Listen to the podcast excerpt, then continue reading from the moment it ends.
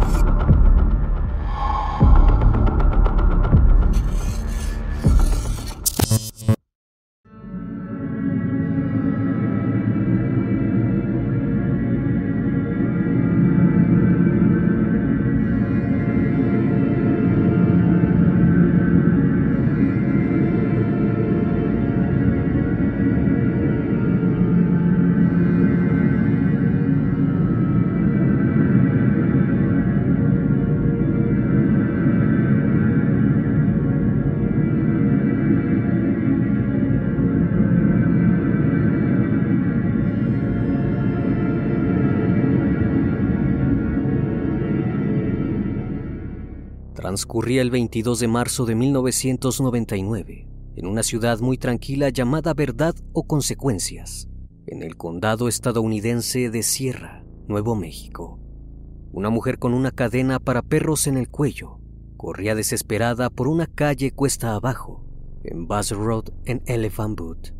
La mujer parecía estar huyendo y se veía aterrorizada, en un intento por escapar se interpuso entre el camino de los autos e intentó subirse a uno, pero la persona que lo conducía no la dejó entrar y aceleró.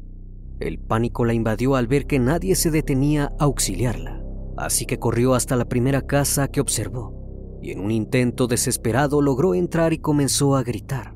Esto aterró a la propietaria del inmueble, que estuvo a punto de desmayarse del miedo. La chica, quien hacía llamarse Cynthia Vigil, de 21 años, le imploró sollozando que llamara a la policía. La muchacha se encontraba sin ninguna prenda. Tenía diferentes heridas por todo el cuerpo. En sus muñecas y tobillos se podían ver los estragos de las ataduras y su cabeza sangraba profusamente. La chica le contó a las personas de la casa que un sujeto llamado David y su novia Cindy la habían raptado durante dos días y durante ese tiempo la habían sometido a brutales torturas y abusos. Tenía mucho miedo de que la estuvieran buscando. La chica parecía que acababa de salir de un verdadero infierno de pesadilla. Luego de escuchar su relato, llamaron al 911. A los pocos minutos un grupo de agentes arribaron al lugar y encontraron a Cynthia gravemente herida y en estado de shock. Después de su declaración, la chica les indicó la casa donde la tenían privada de su libertad, para posteriormente ser llevada de urgencias a un hospital para tratar la hemorragia que tenía y cortarle la cadena del cuello. La policía acudió al sitio mencionado por la víctima y al ingresar al inmueble notaron de inmediato un enorme remolque de camión color blanco, cerrado con llave, sin imaginar que dentro se escondía algo aterrador, que más tarde sería nombrado la caja de juguetes de David Parker Ray. El criminalista nocturno. Después de revisar el domicilio, no encontraron rastros de la pareja, por lo que se dispusieron a buscarlos por los alrededores. Minutos más tarde fueron localizados por dos oficiales que patrullaban por la zona. Sorprendentemente no estaban huyendo, sino buscando a su víctima. Cynthia Vigil declaró que la pareja la había raptado y la habían sometido a un sinfín de torturas, pero que esa mañana David la liberó de las esposas y los grilletes, dejándola encadenada solamente del cuello. Cuando la chica vio a David, notó que éste vestía similar a los Rangers, a la policía de ese estado, por lo que pensó de inmediato que nadie acudiría a salvarla. Antes de salir el sujeto la amenazó diciéndole que en cuanto volviera del trabajo la llevaría a la caja de juguetes. El pánico por no regresar ahí hizo que Cintia buscara la manera de poder salir del cautiverio. Fue entonces que aprovechó un descuido de su captora y con una de sus piernas logró jalar una mesa de centro, en la cual se encontraban una serie de llaves, en donde también estaba la llave de su salvación. Una vez teniendo el manojo de llaves en su poder, empezó a utilizar una a una, esperando que alguna abriera el cerrojo. Sin embargo, mientras hacía esto, fue descubierta por su captora, por lo que comenzaron a forcejear. La mujer al ver que Cintia intentaba liberarse, tomó un picayelo y comenzó a apuñalarla repetidas veces en la cabeza, pero la chica no se rindió y logró encontrar la llave correcta, liberando de inmediato el cerrojo. Como pudo logró alcanzar una lámpara y la estrelló en la cabeza de su agresora, dejándola inconsciente. Ese tiempo crucial fue el que Cintia utilizó para escapar y pedir ayuda. Luego de su detención, los agresores declararon una versión muy distinta a la de la víctima. Según la pareja, hacía un par de noches había conocido a Cintia y se habían hecho amigos. Aseguraron que era una adicta a las drogas y se encontraba en proceso de rehabilitación. Como ellos querían ayudarla, la dejaron quedarse en su casa. Aquella versión podría ser cierta, ya que cuando los agentes revisaron sus antecedentes, notaron que Cintia ejercía como dama acompañante en Albuquerque, Nuevo México, desde hacía varios años, pues la chica había sufrido de maltrato y abusos, dejando su hogar a muy temprana edad. Al estar en las calles se dio cuenta lo difícil que era poder mantenerse, así que como muchas otras jóvenes, la chica pensó que no tenía más remedio que ejercer como dama de compañía. Comenzó a beber en exceso y a probar diversas drogas más de una vez había sido arrestada por esto. Aún así la policía tenía que verificar por qué la chica estaba tan asustada y por qué tenía tantas heridas en su cuerpo. Tras la detención de la pareja, el FBI se hizo cargo de la investigación, pues había algo que no cuadraba del todo. Una vez que la víctima fue atendida, le tomaron su declaración formalmente y pronto cosas aterradoras salieron a la luz. El 20 de marzo, dos días antes de que Cintia lograra escapar, iba caminando como de costumbre en busca de algún nuevo cliente, cerca de las 10 de la mañana, cuando de pronto un sujeto al otro lado de la calle comenzó a hacerle señas para que se acercara. El hombre parecía muy amable, así que luego de acordar un precio, la joven subió al vehículo y el sujeto, quien se presentó como David, la llevó a la parte trasera del remolque apenas entró y las cosas dieron un giro inesperado, pues el individuo le mostró una placa de policía y le dijo que estaba detenida por ejercer su actividad en la calle. Posterior a eso sacó unas esposas e intentó ponérselas a la chica, pero ella se resistió. En ese momento, una mujer que se encontraba al interior, la cual era Cindy, le dio una descarga eléctrica con un objeto y la dejó semi inconsciente. De esta forma lograron someterla y la esposaron a un cajón del remolque y emprendieron el viaje. Cynthia entró en pánico de inmediato al darse cuenta que sus captores probablemente la asesinarían. Como pudo logró ubicar la manija donde había sido esposada y al darse cuenta que tenía tuercas procedió a aflojarlas hasta que logró liberarse.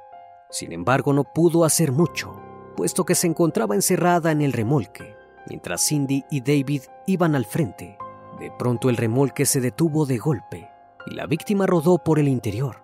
David bajó del vehículo y decidió echar un vistazo al interior, solo para darse cuenta que la chica se había liberado, por lo que rápidamente llamó a su cómplice y entre los dos le quitaron la ropa y la ataron para que no pudiera escapar. Cynthia fue trasladada hasta la casa de la pareja, donde una vez ahí le colocaron unos grilletes en los tobillos y le ordenaron que se bajara para posteriormente ser conducida a una casa. Al interior pudo notar algunos ganchos colgados del techo, una cama y una gran cadena sujetada de la pared. Segundos después, David la empujó a la cama y le puso un collar con un candado sujeto a la cadena. La chica temblaba de miedo pero trató de hacer todo lo que sus captores dijeran con la esperanza de que la dejaran vivir. El verdadero terror empezó cuando Parker Ray sacó una cinta de audio y le pusieron una grabación. La cinta comenzó a correr y de pronto la voz del sujeto apareció. Un discurso muy extraño se hizo presente y al fondo se lograba escuchar una chica encadenada y amordazada. David le describía detalle a detalle todo lo que le haría, amenazándola que la azotaría tan fuerte que suplicaría por su vida. Finalizando el tétrico discurso diciendo, he traído 37 mujeres con el mismo objetivo y ninguna ha escapado. Tú no serás la excepción. Me encanta cuando ruegan y suplican. Después de esto, Cynthia supo que sus captores estaban tratando de decirle que tenía que obedecer, si no quería terminar como las otras chicas. Luego de haber escuchado la grabación, Cindy le mostró decenas de fotografías de todas las chicas que habían pasado por sus manos. No pudo evitar sentir terror, pero aún así trató de contener el llanto. Tras aquello, David se fue y posteriormente regresó con una caja de cables pasacorriente y una batería de auto, y sin dudarlo por un segundo, los puso en los pechos de la chica y le dio una tremenda descarga que se prolongó durante varias horas. Al día siguiente, la llevaron a una habitación la cual llamaban el cuarto sucio, un lugar donde había un sistema de cadenas y poleas, y más de una decena de juguetes íntimos, así como ganchos, correas y tenazas, incluidas imágenes representativas al acto y cómo debían usarse. Apenas la introdujeron al cuarto y la colgaron del techo, comenzando así con la tortura. Cintia no podía comprender qué pasaba. El dolor era tal que perdió la razón por algún momento.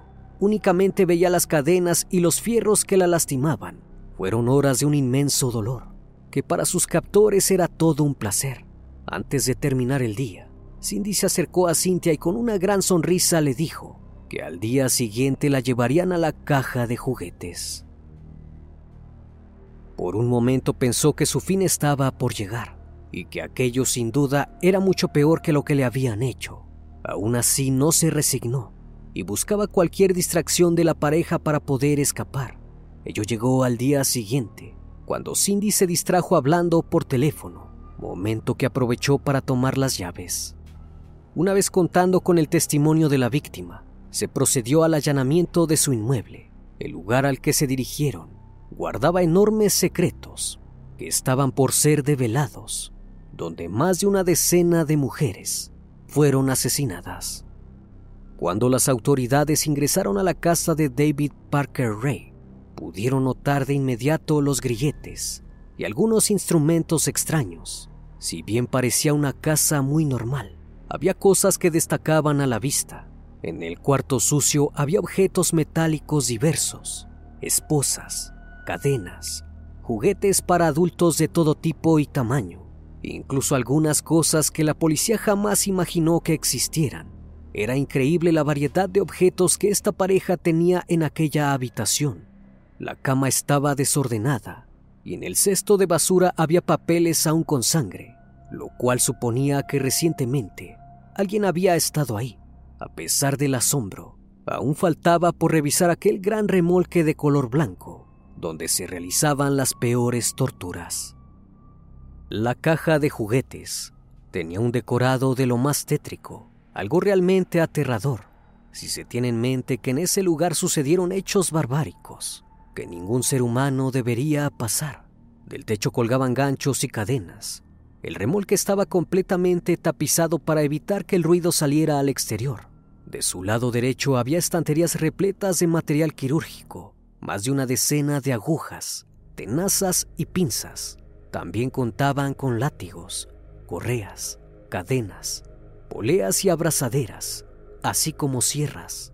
Además había un candelabro con forma de cráneo. Del lado izquierdo del remolque se encontraban algunas fotografías que mostraban los procedimientos que debía seguir para su cometido.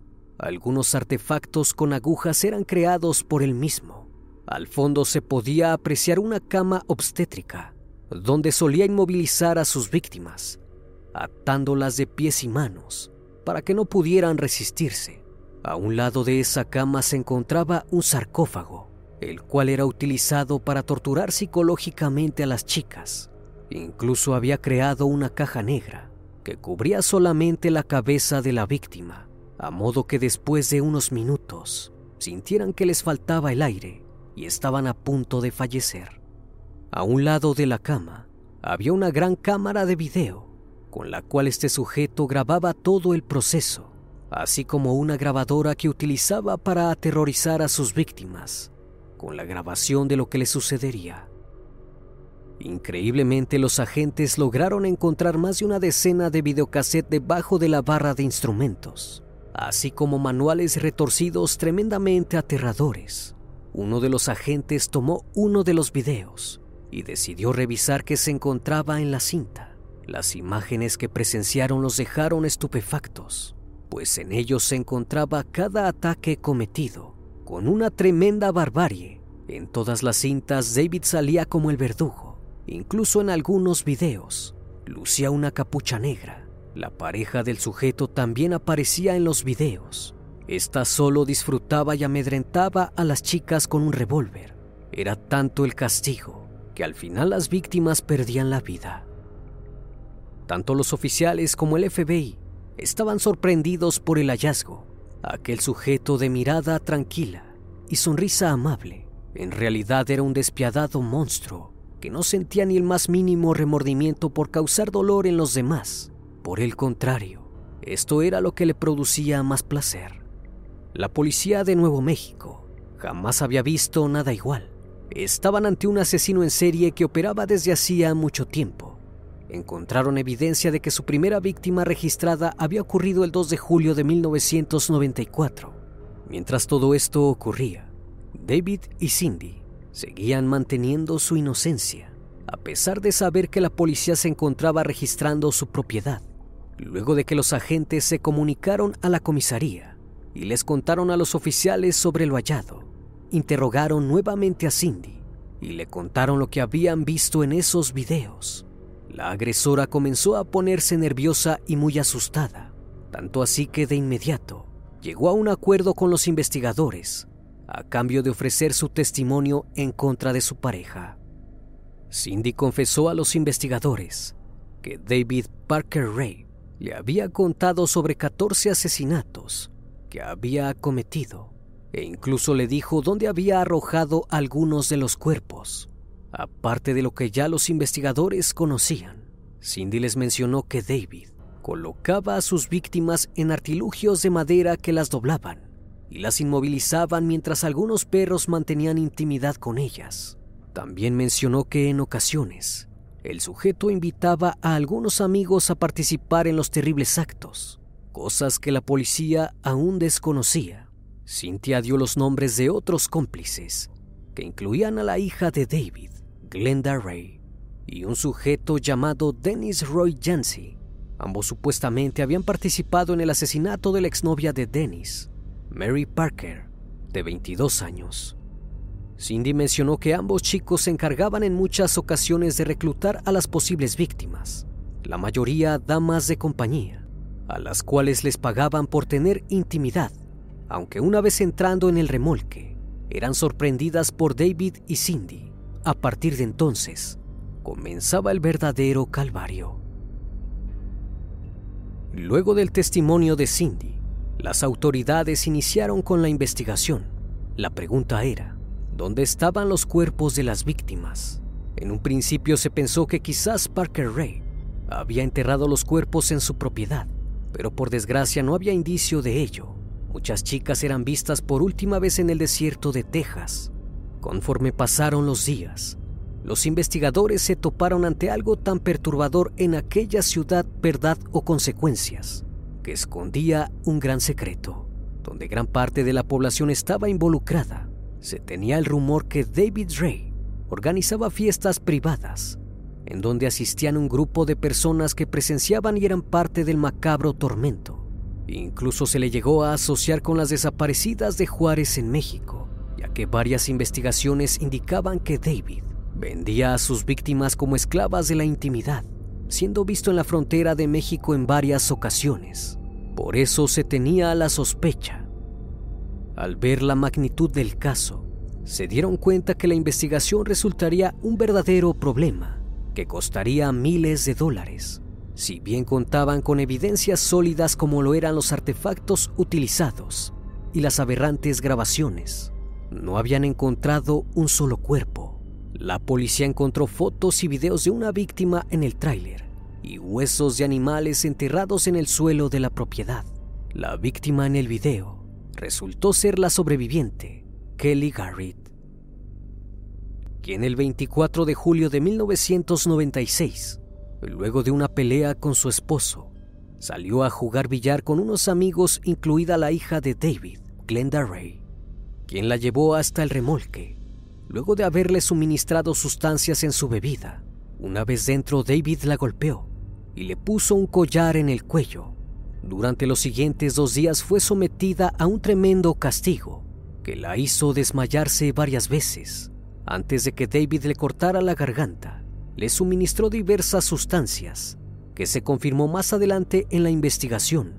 Utilizaba para que sus víctimas no recordaran nada de lo sucedido, si es que llegaban a sobrevivir. A pesar de ello, cuando David pensó que la chica había fallecido, la arrojó a un costado cerca de un camino desolado, sin darse cuenta que Kelly aún respiraba. Cuando la chica volvió en sí, caminó hasta la carretera donde fue auxiliada de inmediato y gracias a la atención médica logró sobrevivir para contar su historia. Sin embargo, nadie le creyó, ni siquiera su esposo que días después le solicitó el divorcio. Otra de las víctimas que logró sobrevivir a los ataques de Parker Ray fue Angélica Montaño, quien luego de enterarse de la noticia de la detención de la pareja, los reconoció de inmediato y acudió con la policía para declarar que de igual forma que Cynthia y Kelly la habían sometido a castigo durante tres días seguidos. Luego le suministraron sustancias y la abandonaron en el desierto, creyendo que había fallecido. No obstante, logró sobrevivir y acudió a la policía para realizar la denuncia, pero por alguna razón nunca investigaron. Luego del testimonio de las víctimas y de la agresora que decidió cooperar con la policía, David se enfrentaba a 12 cargos por abuso, conspiración y privación ilegal de la libertad, así como asesinato. Sin embargo, para el fiscal, los testimonios de mujeres con antecedentes penales que tenían problemas con las drogas y el alcohol eran irrelevantes. El testimonio de Cindy fue el que gran parte ayudó para que este caso no quedara impune. Fue entonces que se ordenó detener a Glenda Ray y Dennis Jansen, acusados por conspiración y por el crimen de la exnovia de Jansen. Las autoridades no podían comprender por qué un ciudadano como David, que parecía un hombre respetable en la sociedad, estaba tan fascinado con infligir dolor en los demás en total, los videos encontrados por la policía hacían referencia a más de 60 asesinatos, pero se sospechaba que podían ser muchos más y que operaba desde hacía años. David Parker Ray, quien ahora era conocido como el asesino de la caja de juguetes, nació en Belén, Nuevo México, el 6 de noviembre de 1939. Sus padres Natty y Cecil Ray eran personas de bajos recursos que vivían en un pequeño establecimiento agropecuario, donde criaron a David y a su hermana Peggy. Su padre solía tomar demasiado y ser muy violento. Cuando regresaba a casa solía maltratar a su esposa e hijos. Y finalmente cuando David tenía 10 años los abandonó. De este modo pasaron al cuidado de sus abuelos paternos, que eran demasiado estrictos con ellos. David era un chico bastante tímido y torpe en el colegio le era muy difícil adaptarse a la escuela, por eso sus compañeros lo molestaban constantemente. Debido a ello pasaba gran parte de su tiempo solo, sin poder hablar con nadie. Su extraña fascinación comenzó un día, cuando su padre llegó a la casa de sus progenitores, los abuelos de David, y le dio al muchacho una revista llamada True Detective. Las imágenes trastornaron su cabeza y a partir de entonces buscó cualquier revista sadomasoquista que pudo encontrar y pasaba las tardes viendo este material. Para el chico no había otra cosa más que la esclavitud y la violencia. Con el tiempo fue adaptando este estilo de vida, desarrollando un fetiche con las botellas rotas, de modo que creó un calabozo en el bosque repleto de ellas, fantaseando con algún día llevar a una víctima ahí. Cuando David terminó la secundaria, abandonó los estudios y comenzó a trabajar como mecánico de automóviles y aprendió a construir y a reparar maquinaria. Más tarde esto le sería útil para crear su caja de juguetes. Años después, luego del fallecimiento de su abuela, conoció a una chica con la que se casó y con la que tuvo a su primer hijo, llamado igual que él, aunque no duraron mucho, porque David la dejó para unirse al ejército. Para 1969, David ya había pasado por su tercer matrimonio. Producto de este último, tuvo a su hija Glenda Ray, a quien quería demasiado porque era como un hombre, a pesar del cariño que le tenía. David fue capaz de abandonar a su familia nuevamente para vagar por las carreteras como un hombre libre, ganándose la vida como mecánico y viviendo en un tráiler. Tiempo después se aburrió de su estilo de vida y decidió regresar con su esposa, quien extrañamente lo volvió a recibir. Glenda estaba feliz de tener a su padre de vuelta. No obstante, la fascinación de David no había cesado, muy por el contrario, había adquirido un gran gusto por el material que involucraba dañar a otros, y como era de esperarse, la inestabilidad de Parker Ray y sus gustos tan excéntricos en la intimidad hicieron que su pareja lo dejara. Después de esto conoció a su cuarta mujer, de la cual años después se divorció porque no soportó la manera tan denigrante con que David la trataba en la intimidad. Para poder satisfacer sus deseos, contrataba mujeres que de alguna manera le ayudaban a saciarse por un tiempo. Sin embargo, Parker Ray se sentía reprimido y comenzó a buscar víctimas. No se sabe con exactitud desde qué año comenzó a asesinar. Si bien se encontraron los registros de una primera víctima en 1994, los investigadores encontraron evidencias que lo vinculaban muchos años atrás, para ser exactos desde 1986. Luego de haber terminado su cuarto matrimonio, conoció a quien se convertiría en su cómplice incondicional, Cindy Hendy, que trabajaba en el parque estatal Elephant Butte. Al parecer ambos congeniaron en la intimidad y David le contó su mayor secreto. Lejos de sorprenderse o alejarse del depredador, decidió ser parte de la cacería y le dijo que ella también quería abusar de las chicas. Una vez juntos decidieron mudarse a Bass Road. David Dry compró un remolque de carga sin ventanas en el cual gracias a su experiencia con los artefactos mecánicos, construyó su cámara de tormento llamada la caja de juguetes.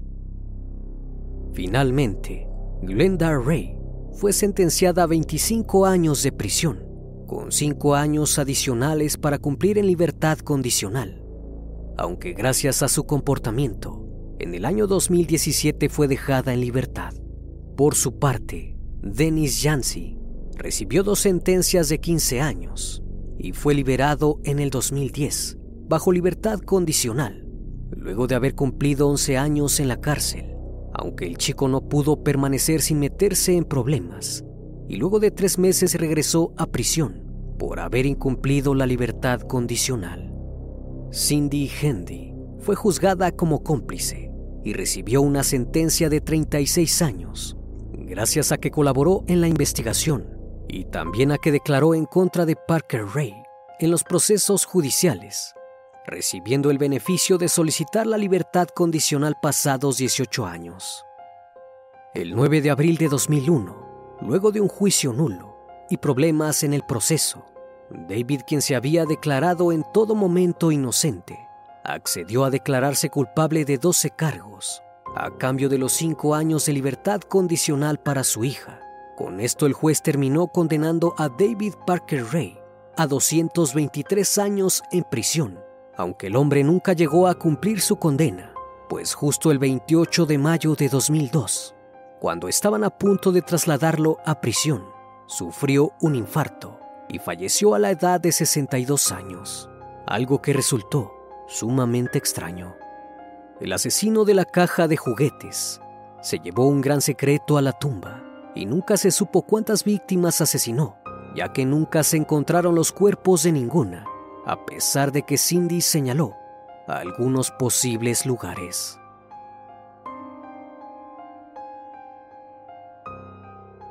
Como cada noche, estimado público, agradezco su compañía. Si aún no estás suscrito, te invito a que lo hagas y formes parte de esta gran comunidad. Reciban un fuerte abrazo de mi parte y no me queda más que desearles que sigan pasando un excelente día y estén de lo mejor. Esto es El Criminalista Nocturno. Hasta la próxima emisión. Buenas noches.